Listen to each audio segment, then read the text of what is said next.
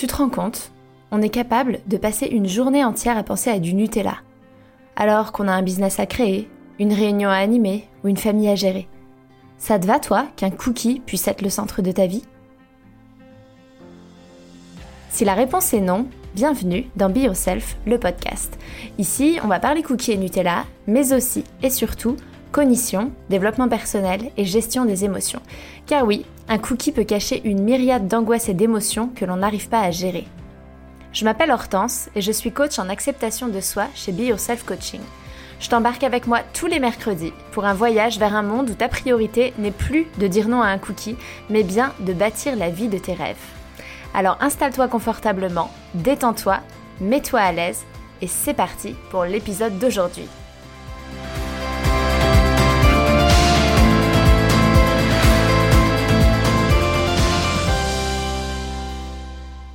Bonjour tout le monde, j'espère que vous allez bien. Je suis très heureuse de vous retrouver pour cet épisode 34 que j'ai intitulé Pourquoi est-ce que je me prends la tête avec mon physique? Euh, C'est un épisode euh, qui m'a été... Euh, pour lequel je me suis très très très très très lourdement inspirée d'un autre épisode de podcast, du podcast Miroir Miroir qui semblerait ne plus produire et euh, dans lequel était interviewée une psychologue qui s'appelle Sophie Cheval, qui a été ma psychologue pendant euh, un an, un an et demi, il y a, il y a un bon paquet d'années maintenant à Paris. Je pense que ça date d'il y a, il y a facilement 8 ans, 8-9 ans. Et, euh, et, du coup, c'est par un c'est par l'entreprise dans laquelle je travaille que j'ai euh, réussi à. Enfin, que j'ai eu euh, cet épisode qui m'a été partagé et je trouve que ce sujet de la beauté et de se prendre la tête avec euh, son physique est très parlant et en plus Sophie Cheval elle a écrit un livre Belle autrement qu'elle m'avait donné à l'époque dont je vous mettrai le lien dans les notes du podcast ainsi que l'épisode de podcast dans lequel elle était interviewée qui euh, et du coup c'est venu un peu me replonger dans, cette thématique là que je trouve très intéressante de euh, la beauté et les injonctions à la beauté dans notre société et le pourquoi est-ce qu'on se prend la tête autant avec notre physique et le fait de se sentir belle et d'être belle. Du coup, euh, petite nouvelle avant que je démarre, je ne vais plus faire deux épisodes par semaine parce qu'en fait même si, alors je suis désolée pour euh, toutes les personnes qui préféraient, mais euh, en fait, euh, c'était un peu mitigé, c'était un peu 50-50 et ça, ça c'était 55-45%. Et moi, en fait, ça me demande vraiment beaucoup de travail.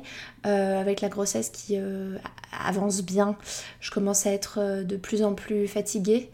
Et je me rends compte que c'est trop de travail et que ça n'a pas... À la fois, ça n'a pas eu un engouement si important euh, pour vous, même si je sais que ça en a eu pour certaines, j'en suis désolée. Et ça n'a pas non plus, euh, ça n'est pas non plus, ça n'a pas du tout un engouement au niveau de l'algorithme, hein, ça n'a rien changé à mes statistiques.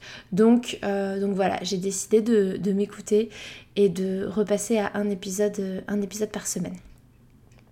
Donc ce sera, on repart sur les épisodes le mardi.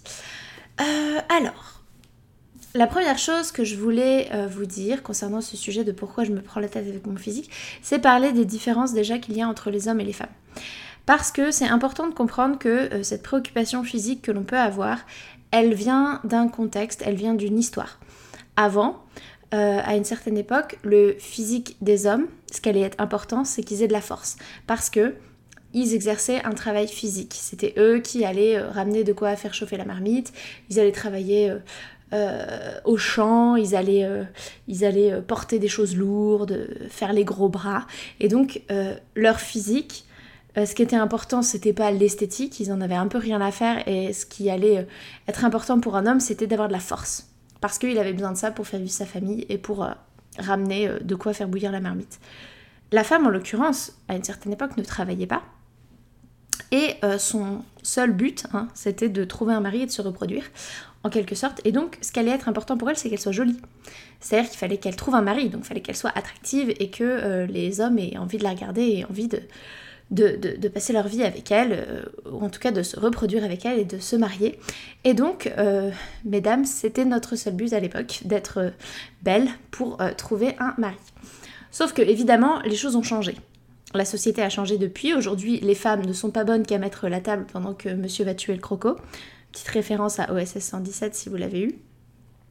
Et euh, mais en fait, ce qui se passe, c'est que même si ça a changé et qu'aujourd'hui, c'est pas euh, les hommes, ils vont porter des choses très très lourdes et les femmes, elles vont faire bouillir la marmite en souriant, bah en fait, euh, de la même manière que notre cerveau, il a tendance parfois à réagir encore comme si on vivait dans, à l'époque des cavernes et que si on sort, on va se faire attaquer par un mammouth. Bah en fait, il faut du temps pour, pour des choses très ancrées pour que ça évolue. Et la société n'aide pas. Et je vais, je vais revenir un peu plus, un peu plus tard dans l'épisode sur cette notion de. sur l'impact de la société, enfin l'influence de la société. Mais voilà déjà, en termes de contexte, pourquoi les femmes se prennent beaucoup plus la tête avec le fait d'être jolies que les hommes. Ça vient en partie de là. Et donc ce qui se passe, c'est qu'en plus de ça, on est bombardé en permanence d'images dans notre société. Que ce soit des pubs, des affiches, dans les films, dans les séries. Je ne sais pas si vous avez regardé euh, The Reunion de Friends euh, sur HBO. Ils ont. Je sais pas si vous êtes des fans de Friends, je le suis. Et en fait, ils ont fait un épisode là euh, très récemment où ils ont réuni les acteurs, les six acteurs, pour faire un peu se replonger dans l'ambiance de Friends, raconter le tournage, des anecdotes, des choses comme ça. Et moi, mais j'ai été mais hyper choquée par leur physique. ils sont à mes yeux, hein, c'est ma pensée dégueulasse, tous autant que les autres. Enfin, c'est-à-dire qu'ils sont ravagés, ils prennent très très cher parce que ils ont refusé de vieillir et que euh, je pense qu'ils ont tous fait euh, plus de botox ou de lifting euh, les uns que les autres. Et, en fait, j'ai été, j'ai été hyper hyper marquée, hyper choquée par ça.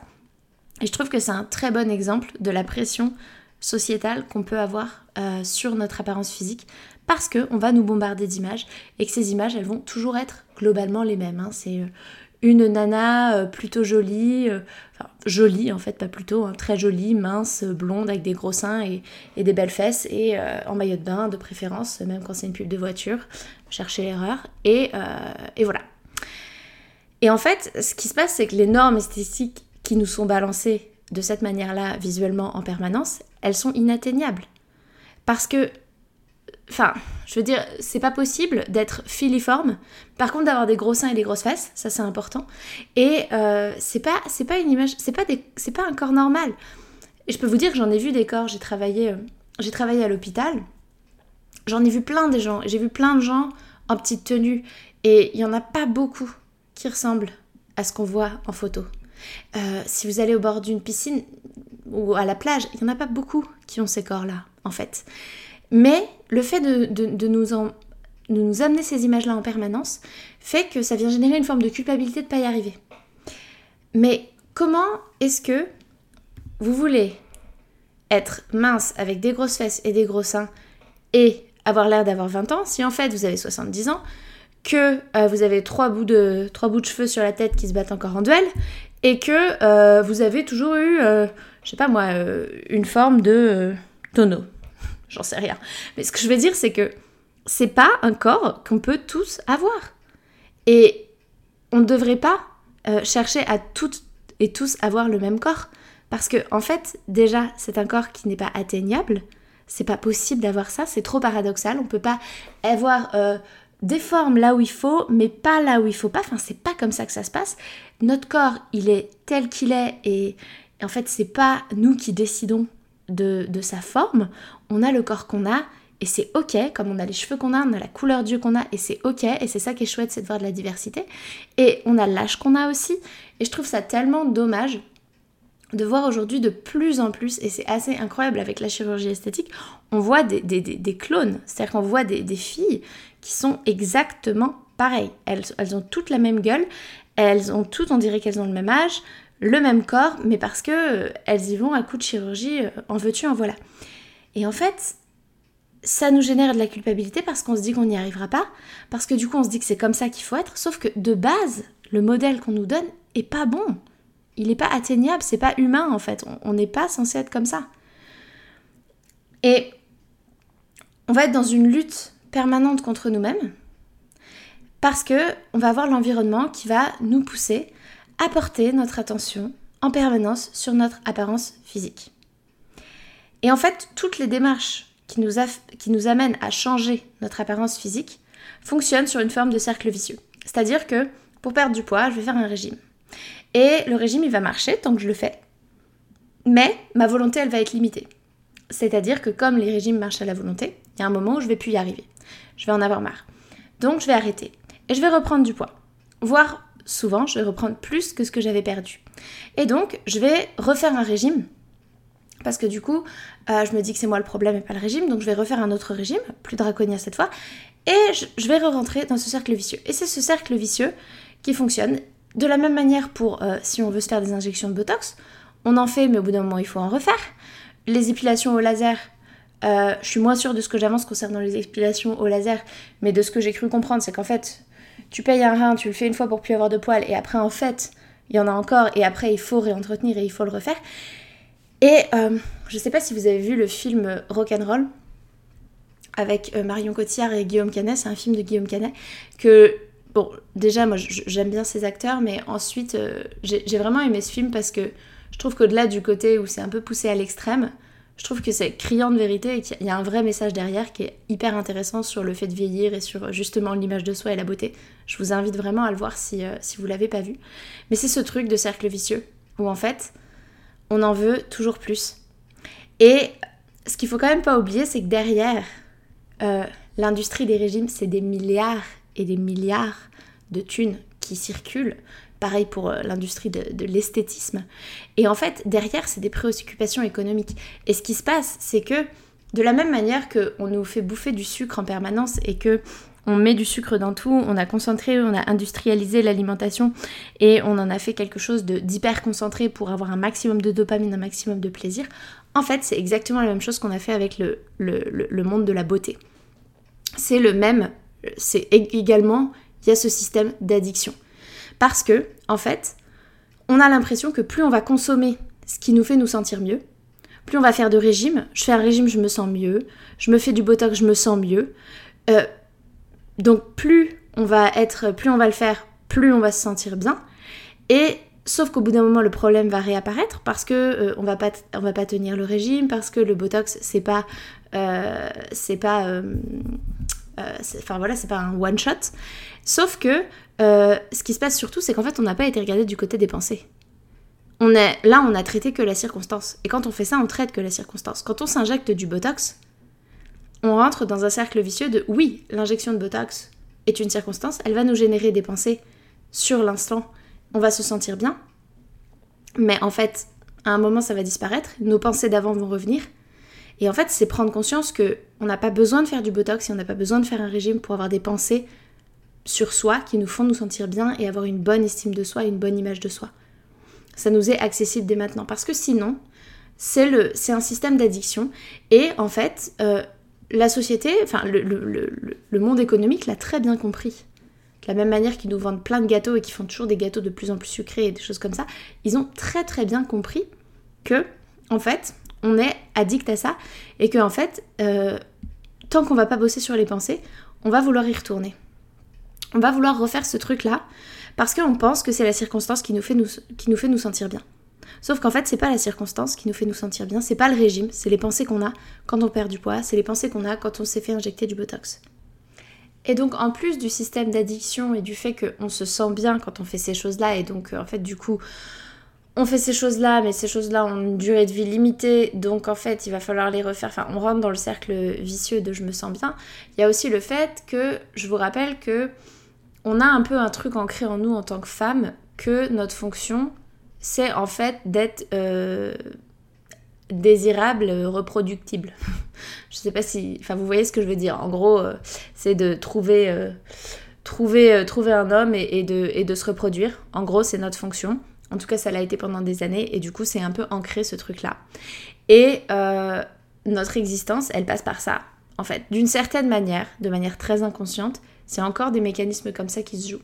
Et donc c'est aussi très normal que vienne, qu'intervienne la comparaison aux autres.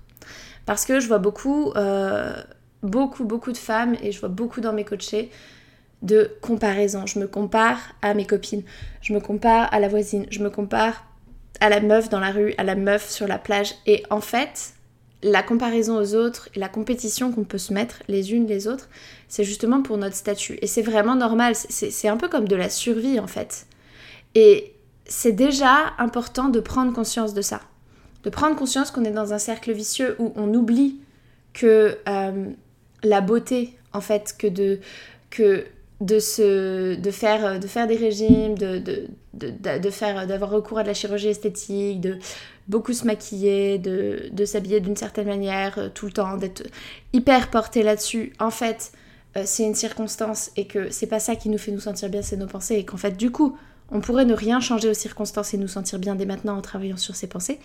Et ensuite, c'est de comprendre que c'est difficile parce qu'on est bombardé en permanence et qu'on a tendance à se comparer parce que, en fait, ça relève un peu d'un truc vital, d'un truc de survie, parce que ça a été notre statut pendant longtemps en tant que femme. Et en fait, ce qui se passe, c'est que quand on se regarde dans le miroir, c'est comme si c'était un miroir déformant. En fait, ce qu'on voit dans le miroir, c'est pas la réalité. Ce que l'on voit, c'est neutre. C'est vraiment nos pensées qui vont faire qu'on se sente bien ou mal. Et en fait, souvent, on va avoir des préoccupations pour des défauts qui sont imaginaires, c'est-à-dire qui, qui n'existent que dans nos yeux à nous. Et en fait, ce que je trouve intéressant, c'est de se demander et si en fait ça, c'était pas un défaut? Et si c'était pas un problème? Je vous donne deux exemples. Le premier exemple, c'est que moi, quand je me regarde dans le miroir, j'ai un truc euh, que je saurais pas qualifier, qui est bizarre, que je pense qu'il y a des séquelles de séquelles de perte de poids très importantes. Euh, j'ai comme euh, en fait j'ai mes jambes et ensuite entre la jonction entre mes jambes et mon tronc, il y a un bourrelet, un truc qui retombe sur mes cuisses. Enfin, je sais pas comment expliquer, ça retombe pas, mais ça fait une bosse et c'est quelque chose qui me gêne beaucoup. Et en fait, je me dis, mais je le vois comme un défaut, mais et si c'était pas un défaut? Et si c'était juste là, en fait? Tout simplement, c'est là et que c'est pas un défaut. Se dire que c'est un défaut, c'est une pensée. Et donc c'est important, quand on se regarde dans le miroir et qu'il y a des choses qu'on n'aime pas de, nous, se dire que c'est un défaut, ça n'est pas la réalité. Un défaut, c'est une pensée. L'autre exemple que je voulais vous donner, c'était euh, mon mari par rapport à la cellulite. Parce que, en fait, euh, je vous l'ai déjà dit, ça dans le podcast, je pense, euh, j'ai beaucoup de cellulite et mon mari avait été apparemment avec des femmes avant qui n'avaient jamais de cellulite, enfin qui n'avaient, il, avait, savait pas ce que c'était que la cellulite et il n'a pas du tout jugé ça comme quelque chose de moche ou de disgracieux ou il a juste été curieux de me demander c'est quoi ça en fait. Tiens c'est marrant ce que t'as c'est quoi? Mais de la même manière que si j'avais un grain de beauté qui faisait la forme du Texas sur mon bras, il se dirait tiens c'est marrant c'est quoi? Ah bah c'est un grain de beauté. Ah bah il a la forme du Texas. Ah bah oui c'est rigolo. Enfin en fait c'était pas un problème pour lui, c'était pas un défaut. Et moi, j'en avais fait tout un truc dans ma tête. Et c'est rigolo de voir comment, du coup, enfin, c'est prendre conscience qu'il y a des choses où on se dit que c'est des défauts et en fait, c'est juste là, et c'est un défaut, c'est une pensée. Et c'est aussi euh, rigolo de voir comment parfois on va être vachement tolérant avec les autres. Je pense à ça parce que j'ai vu, il y a une meuf que je suis sur Instagram en ce moment qui est enceinte, à peu près au même euh, stade de grossesse que moi, un peu plus avancée, elle doit être à deux semaines en avance. Et euh, elle a mis une photo d'elle en maillot de bain et elle avait vraiment de la cellulite et, en fait j'ai pas trouvé ça moche. Et je me disais mais c'est hallucinant que je trouve pas ça moche sur elle et que moi ça me pose un problème. Et je trouvais ça intéressant aussi de voir comment on peut être euh, parfois beaucoup plus euh, indulgent envers les autres qu'envers euh, qu'envers nous-mêmes. Et ce qui se passe avec toutes ces pensées qu'on a quand on se regarde dans le miroir, qui est un miroir déformant et dans lequel en fait nous on voit que des défauts alors que ce sont des pensées, c'est qu'en fait, concernant notre apparence, la seule, les seules sources d'informations qu'on ait réellement, elles sont internes. C'est-à-dire que c'est pas, ça vient pas des autres, c'est ce qu'on pense de nous, c'est nos émotions, c'est nos sensations qui nous donnent des informations sur notre physique. Parce qu'en fait, les autres, ben, ils vont avoir des goûts différents, ils vont nous dire, bah non, mais non, t'es pas grosse, mais non, t'es pas comme ci, mais ça, mais pas du tout. Et en fait, en fait, notre apparence physique, du coup, on est vachement livré à nous-mêmes en ce qui la concerne. Parce que on ne, on ne peut pas savoir exactement ce qui se passe dans la tête des autres. Donc il n'y a que ce qui se passe dans notre tête. Et, euh, et du coup, on ne sait pas trop... Euh, on, en fait, on ne sait pas on sait pas très bien quoi en penser et on ne sait pas très bien comment appréhender ça. Et c'est pour ça que c'est hyper important de se dire, mais en fait, je peux juste décider de penser des choses, je peux choisir mes pensées et je peux travailler là-dessus. Et une chose qu'il est très très importante euh, à retenir, c'est que la beauté, c'est une émotion. Et donc, de la même manière que parfois on va être triste et parfois on va être heureux, en fait, parfois on va se sentir beau et parfois on va se sentir pas beau. Enfin, belle et pas belle. Et en fait, euh, pour vous donner un exemple, c'est la personne avec qui vous passez votre vie ou les personnes que vous voyez quotidiennement. Il y a des jours, sans qu'elles aient rien changé, on est d'accord, hein, je veux dire, euh, elles sont euh, d'un jour à l'autre habillées pareil, coiffées pareil, enfin tout pareil, on va les trouver particulièrement belles ou en fait pas belles ou moins belles. Et il s'est pas forcément passé quelque chose de spécial, mais parce que en fait la beauté, la beauté c'est une émotion. Et donc c'est fluctuant, ça varie. Et donc c'est important de comprendre ça et c'est important d'accepter que en fait la, façon dont on se voit va varier et c'est ok. C'est ok qu'il y ait des jours où je me sente canon et c'est ok qu'il y ait des jours où je me sente pas jolie. Il y a des jours où je suis triste, il y a des jours où je suis moins triste, où je suis heureuse. Et c'est ok, ça fait partie de l'expérience de la vie. Ça fait partie du 50-50 des émotions. Et en fait, c'est important aussi de comprendre que tout ça, c'est difficile parce qu'on baigne dans un environnement qui va alimenter en permanence nos préoccupations de la beauté, notre préoccupation pour notre beauté. Tout le temps, tout le temps, tout le temps, tout le temps. Et que ça va dépendre aussi du contexte dans lequel on est. Il y a certains contextes dans lesquels on va s'en fiche de, euh, de notre apparence physique. Euh, moi particulièrement, par exemple, je vous donne un exemple, si je sors mon chien le dimanche matin, je suis en pyjama, j'ai les cheveux en bataille, j'ai mes lunettes, euh, j'en ai rien à faire de mon apparence physique parce que pour moi c'est euh, dimanche matin, il est 7h, je suis en train de, faire faire ses besoins à mon chien, j'en ai rien à foutre que les voisins me voient comme ça. Par contre si je suis invitée pour le nouvel an, bah là c'est un contexte où je vais euh, avoir plus à cœur de me trouver jolie et euh, de, faire un effort physique parce que c'est important. Et c'est aussi accepter que bah oui il y a des contextes de la vie dans lesquelles ça va être important pour nous de se sentir belle, d'autres où ça va l'être moins, et d'accepter que ça fluctue parce qu'en fait la beauté c'est une émotion. Et le truc un petit peu mind-blowing euh, de l'épisode de, podcast que je vais vous partager, euh, que je vais vous partager dans les notes, euh, c'était cette question de, en fait, pourquoi est-ce que on a un canon de beauté auquel on aurait toute envie de correspondre? Et c'est vrai que globalement, on a un peu le cliché de la femme belle dans notre société, c'est une femme qui est jeune, blanche, mince, blonde, avec des seins et des fesses. Et en fait, pourquoi est-ce que c'est ce cliché-là et c'est ce canon-là de beauté qu'on a? Parce qu'en fait, c'est rare. Et en fait, la beauté fonctionne comme ça. La beauté, elle n'a de sens que lorsqu'elle est rare. Et par exemple, bah, dans des époques où il y avait des famines, où les gens n'avaient pas assez à manger, euh, les canons de beauté, ça allait être des femmes bien en chair, parce que c'était quelque chose de rare. Et en fait, on a besoin de cette rareté pour se sentir subjugué par la beauté. Et donc en fait, les canons de beauté que l'on a, ce sont des choses qui sont rares. Donc c'est encore plus paradoxal de se dire que du coup, on a envie déjà de... Donc on a envie, je vous disais, c'est inatteignable, mais c'est inatteignable et c'est rare. Enfin, c'est pour ça en fait. Et donc c'est le serpent qui se mord la queue au final. Et un autre exemple, mes parents, ils ont habité, euh, ils ont habité en Afrique il y a longtemps, il y a 40 ans, il y a plus de 40 ans. Et en fait, en Afrique, les canons de beauté, là où, de là où ils venaient, hein, là où ils habitaient, qui était plutôt, qui était, qui était plutôt un, pays euh, pas très développé et, euh, plutôt où il pouvait y avoir justement des préoccupations autour de, ben, en fait, ce qui allait préoccuper les gens, c'est de trouver à manger. Mais en fait, le, canon de beauté, c'était les rondeurs, parce que c'était un signe de richesse, parce qu'en fait, c'était rare, parce que la plupart des gens se bataillaient pour avoir de quoi nourrir leur famille. Et donc, bah, être, être belle, c'était être en chair, parce que ça montrait qu'on était riche, qu'on avait de quoi manger. Donc c'est hyper intéressant, je trouve, de comprendre d'où viennent les canons de beauté et de prendre conscience de ce truc-là, en fait.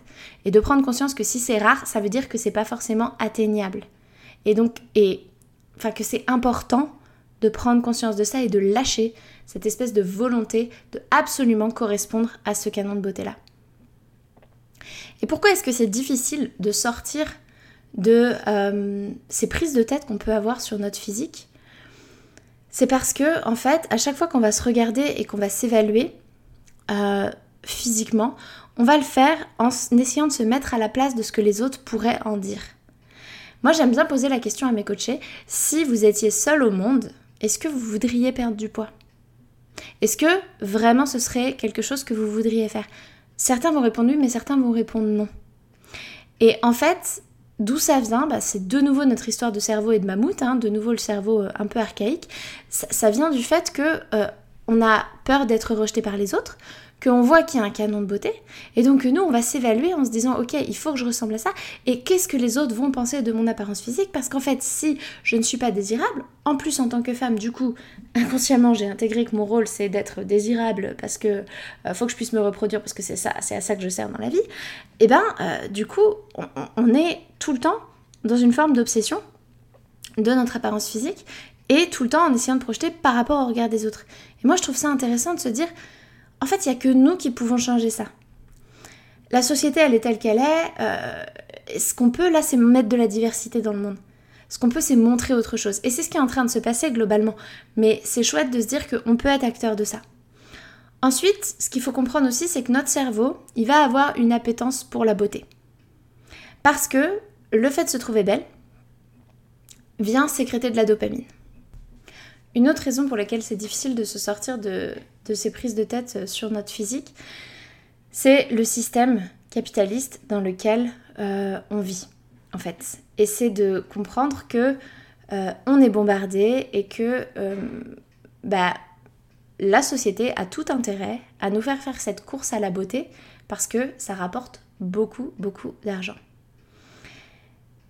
Et donc, c'est important de comprendre que tout ça, c'est normal, en fait. C'est normal de, normal de faire attention au regard des autres. C'est normal de se comparer aux autres. C'est normal d'avoir euh, envie d'être belle pour toutes les raisons que j'ai évoquées.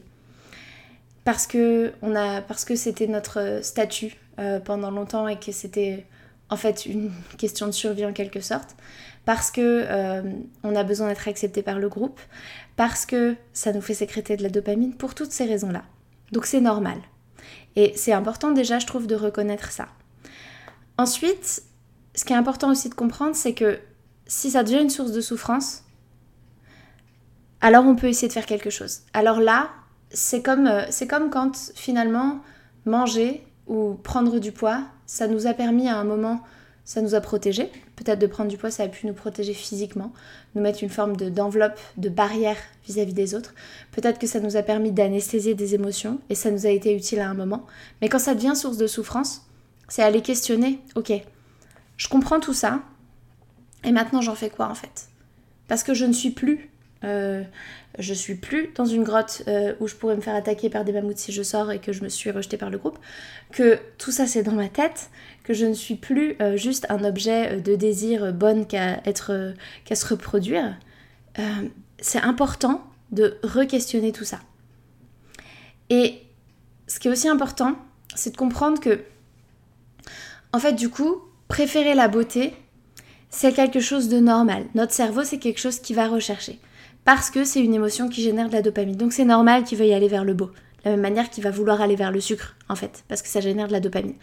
Mais ça veut pas dire que du coup euh, tous les cerveaux euh, vont préférer forcément euh, les femmes blondes, minces, jeunes, avec des gros seins et des fesses. Non, ça veut dire que le cerveau il va préférer ce qui est beau. Mais c'est là que les constructions sociales rentrent en jeu. Parce que ce qui est beau, c'est beaucoup déterminé par la société. Et c'est là que nous, on peut aussi changer les choses. Changer les choses en mettant de la diversité. Et en montrant qu'en fait, il y a d'autres modèles. Et en justement en sortant de ce cercle vicieux. Même si c'est difficile, c'est juste d'accepter de sortir et de montrer ça. Moi, je vous le partage, j'ai une forme de fierté, j'ai encore bien sûr des rondeurs, j'ai une forme de fierté euh, parfois à sortir, euh, habillée n'importe comment, avec euh, un trou dans mon t-shirt, en legging, pas maquillée, pas coiffée, et d'aller faire mes courses. J'ai une forme de fierté de, en fait, dire fuck et, de me dire, en fait, c'est, c'est pas ça qui fait ma, qui fait ma valeur. Et, mais j'ai aussi une forme de fierté et j'adore, je suis très coquette et j'aime m'apprêter. Mais je l'ai longtemps fait pour les autres, aujourd'hui je le fais vraiment pour moi parce que ça me fait me sentir bien et que ça me fait plaisir. Mais si un jour j'ai pas envie parce que je suis fatiguée, j'ai aucun problème à pas le faire et j'ai aucun problème à me montrer de cette manière-là également. Donc, comment est-ce que vous pouvez avancer à partir de tout ce que je vous ai dit? Déjà, ce serait de garder en tête que la beauté c'est une émotion. Et que donc c'est normal que ce soit fluctuant et que parfois on se sente belle et que parfois on se sente pas belle et que c'est pas un drame. C'est le 50-50 de la vie. Donc c'est de la même manière que j'invite souvent mes coachés à, faire, à dire stop à l'injonction du bonheur, comme quoi il faudrait forcément ressentir que des émotions agréables tout le temps, ce qui n'est pas possible. Bah là, c'est dire stop à l'injonction de la beauté. On n'est pas obligé de se sentir belle tout le temps. C'est pas grave si un jour je me sens pas belle. Ensuite, c'est d'accepter aussi qu'il y a des contextes et que les contextes ont une influence dans notre perception de nous-mêmes. Que c'est normal, dans, certains, dans un certain environnement, d'être plus soucieux de son apparence physique, ça fait pas forcément de nous quelqu'un de superficiel, et c'est normal dans d'autres circonstances d'en avoir, d'y faire moins attention. Et enfin, la dernière chose, c'est que si la beauté c'est une émotion, pour ressentir de la beauté, il faudrait donc aller chercher du côté de nos pensées. Et donc l'invitation, c'est vraiment, ce que je vous propose de faire aujourd'hui, c'est d'écrire toutes les pensées que vous avez sur vous, et de les regarder, de vous dire que ce sont des pensées, de voir comment est-ce qu'elles vous font vous sentir, est-ce qu'elles vous font vous sentir belle, et finalement d'essayer de trouver des pensées alternatives, si vous voulez vous débarrasser de ces pensées, si ces pensées-là ne vous conviennent plus, des pensées alternatives qui peuvent vous permettre de vous sentir belle. Parce que c'est ça la bonne nouvelle. Si la beauté est une émotion, ça veut dire qu'elle vient de nos pensées. Et ça veut dire que peu importe les régimes, peu importe le maquillage, peu importe le botox, peu importe les vêtements, c'est accessible ici et maintenant tel que vous êtes là à l'heure où vous m'écoutez. En fait, vous pouvez vous sentir belle là, maintenant, sans rien changer. Et c'est ça qui aidera aussi la société, en fait, de rien changer.